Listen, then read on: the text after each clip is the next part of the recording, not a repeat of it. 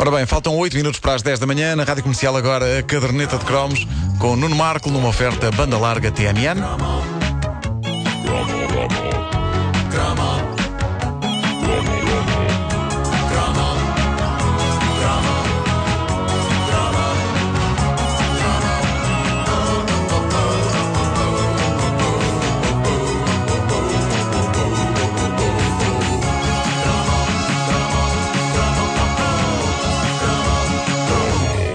É estranho, mas eu ainda sou de um tempo em que não havia muita imprensa cor-de-rosa. Eu sou de um tempo em que, por exemplo, a TV Guia era de facto um guia de TV.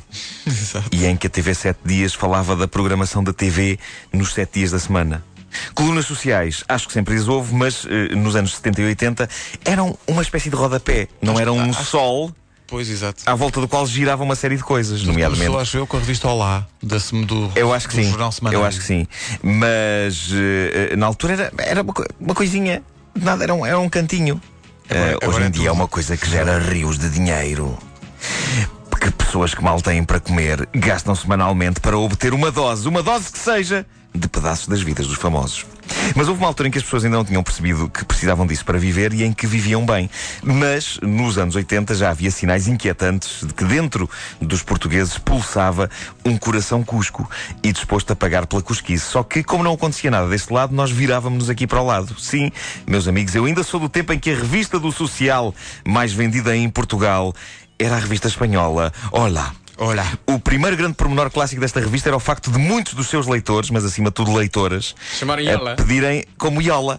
Porque há muita gente que julga que aquele ponto de exclamação invertido à esquerda é um I. exato. E no limite, penso que há muito português que, quando vai à Espanha, cumprimenta as pessoas de lá com um Iola! porque julga que é assim que se diz. Eh, E aliás, eu acho que a razão, a razão porque muitos portugueses não sabem espanhol eh, e metem tantos Is pelo meio das palavras, tipo que a dernieta de criómios, são ainda vestígios da influência que aquele suposto I no início do título da revista exerceu sobre as pessoas deste país. Mas não, não era um I, era um veemente ponto de exclamação invertido, que é uma das grandes invenções dos espanhóis e uma coisa útil que podíamos ter copiado deles. Porque a verdade é que se houver um ponto de exclamação ou de interrogação no início de uma frase, nós não precisamos de chegar ao fim para perceber que entoação lhe vamos dar. Podes começar logo aos gritos. Claro. Olá!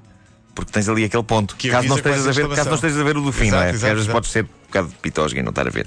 Ahm, mas eu acho que isso é, é bem catita. Foi a nossa ouvinte Tânia Braga Teixeira que, na zona de discussões da página oficial da Caderneta de Cromos no Facebook, lançou este tema para cromagem. Lembra, re- relembra ela, eh, era a única revista cor-de-rosa da época.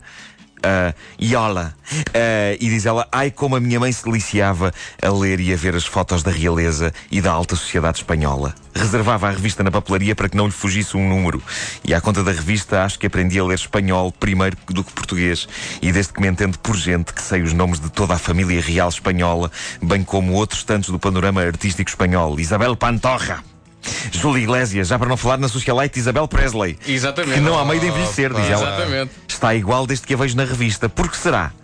Eu acho, isto é a minha teoria, eu acho que assim como há cidades geminadas, também há socialites geminadas. E a Isabel Presley está geminada com a Betty Grafstein. São, são pessoas que pura e simplesmente irão viver para sempre.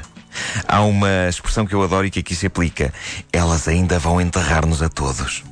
Eu adoro, sobretudo nestes casos, a simples imagem de Betty Grafstein munida de uma pá pronta a enterrar-me. É fascinante. Meu Deus. Júlio Iglesias era um clássico da Ola, mas a bem dizer já o era fora das páginas da revista, porque nos anos 80 uma das vozes mais ouvidas nas eh, rádios portuguesas e, e em canções como esta era de facto a de Júlio Iglesias. Tú nunca me has querido. Canções como esta não eram meramente pedidas no quando o telefone toca, eram pedinchadas. As pessoas queriam Iglesias como pão para a boca. E acreditem que eu tinha um certo fascínio pela obra deste artista, nomeadamente ao nível do eco. Repara, o eco. O eco que os discos do Iglesias tinha não se ouvia mais nenhum artista. Tanto assim que eu cheguei a pensar que era uma coisa mesmo da voz dele. Fazia eco. Mesmo se tivesse uma sala pequena e alcatifada, ele tinha sempre eco na voz. Era uma, era uma, uma condição médica. Ele chegava ao médico e dizia: Oh, não, não é que eu tenho, olha. Você tem eco, Júlio. "Ah, Eu posso tomar para isto, isto, isto. Dois comprimidos de Ecoflon por dia. Eu gosto de pensar que há um, um medicamento chamado Ecoflon contra o eco. Para acabar com o eco. Para acabar com o eco. As pessoas têm eco na voz.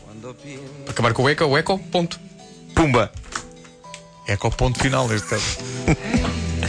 Epá, que é que magnífico. Esta te guardo al Realmente nunca música tinha para reparado amar. nisso, mas realmente isto.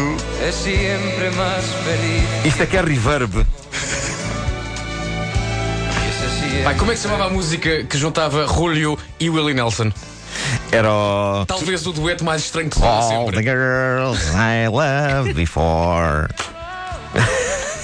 Foi um dueto muito estranho. Uma vez num- num daqueles programas de- das cenas de um casamento, lembram-se? Do, Sim. Do, Do Guilherme Leite? do Guilherme Leite. Aham. Uma vez eu vi um um desses programas, eh, essa música abriu ao baile e eu pensei, mas isto é, mal, pens- é mal, mal- muito mal pensado, não é? All the All the girls I loved before. E tem que ser, tem que fazer assim com a cabeça para fazer o vibrato. All the É girls. como o noivo dizer, amor, esta é para ti. Já tive mulheres. É verdade. Exatamente. A dedicatória pá, para todas. Bom, eh, mas eh, isto, isto que a Tânia conta é verdade. Houve uma altura em que os portugueses sabiam mais sobre os socialites espanhóis do que sobre os portugueses. Talvez porque os portugueses na década de 80 não fossem bem socialites. Eu acho que houve ali uma altura em que eram basicamente pessoas. Sim. É provável que houvesse também muito menos festas. Mas lembro-me da explosão que foi quando, lá está, o, o semanário que dava pelo nome de semanário lançou a revista Suplemento Olá. Olá. Foi a altura em que os portugueses perceberam: mas espera aí, nós também temos disto cá. Se tínhamos, e não me esqueço que uma das primeiras capas que me lembro da revista Olá era sobre um baile de debutantes da altíssima sociedade Ah, lusitana. um clássico. Acreditem que ainda verdade. hoje eu não sei bem o que é, para que serve ou quem é suposto ir a um baile de debutantes. O baile de debutantes é a apresentação à alta sociedade das filhas É como se fosse uma fornada. Precisamente das filhas, lá está, dos, dos barões. São aquelas que vão fazer, sociedade. que vão fazer as revistas, que vão, que vão Que a fazer títulos e, e- Precisamente. Eu acho que houve quando a revista apareceu, Incrível. a ligar para o semanário a dizer falta o I. É isso. Exato. É I olá. Mas, Graças ao Olá do semanário, eu sei quem é Kiki Espírito Santo. Pois, E pois, sei pois, que pois, o verdadeiro pois. nome de Kiki Espírito Santo é Maria Ignácia. Ignácia. Maria Ignácia. Lá está uma Muito ligação bom. à Espanha. Ah, e Kiki é com capa. Claro. Porque se fosse com Q, perdia a dignidade, imaginem. É para ser Kiki Flores. Bom, ah, ora bem, uma piada de futebol. Extraordinário. É Mostra, mostra algum conhecimento. triste. Mostra algum conhecimento. Mas é verdade, eu, eu agradeço-te por isso, Vasco, porque eu, eh, eu, eu nunca soube bem o que era um baile de debutantes. Sabia que havia muita rapariga lá, não é? Todas vestidas de branco, estão ali todas a debutar, a debutar, a debutar. E, e pronto, e, e também sei que é pouco provável que no tempo de vida que me resta sobre este planeta eu frequente alguma vez um baile de debutantes. Eh, é o tipo de coisa onde não me deixam a entrar. debutar, a debutar. A debutar, a debutar. É uma miséria depois. Brevemente, as, as, as festas de debutantes devem ter, portanto, o patrocínio Skip, não é? Porque é para, para evitar debutar. Claro, claro, claro que sim. Claro que sim. La caderneta de cromos Debutar é um. ha sido un, verbo oferecimiento TMN. La banda larga TMN.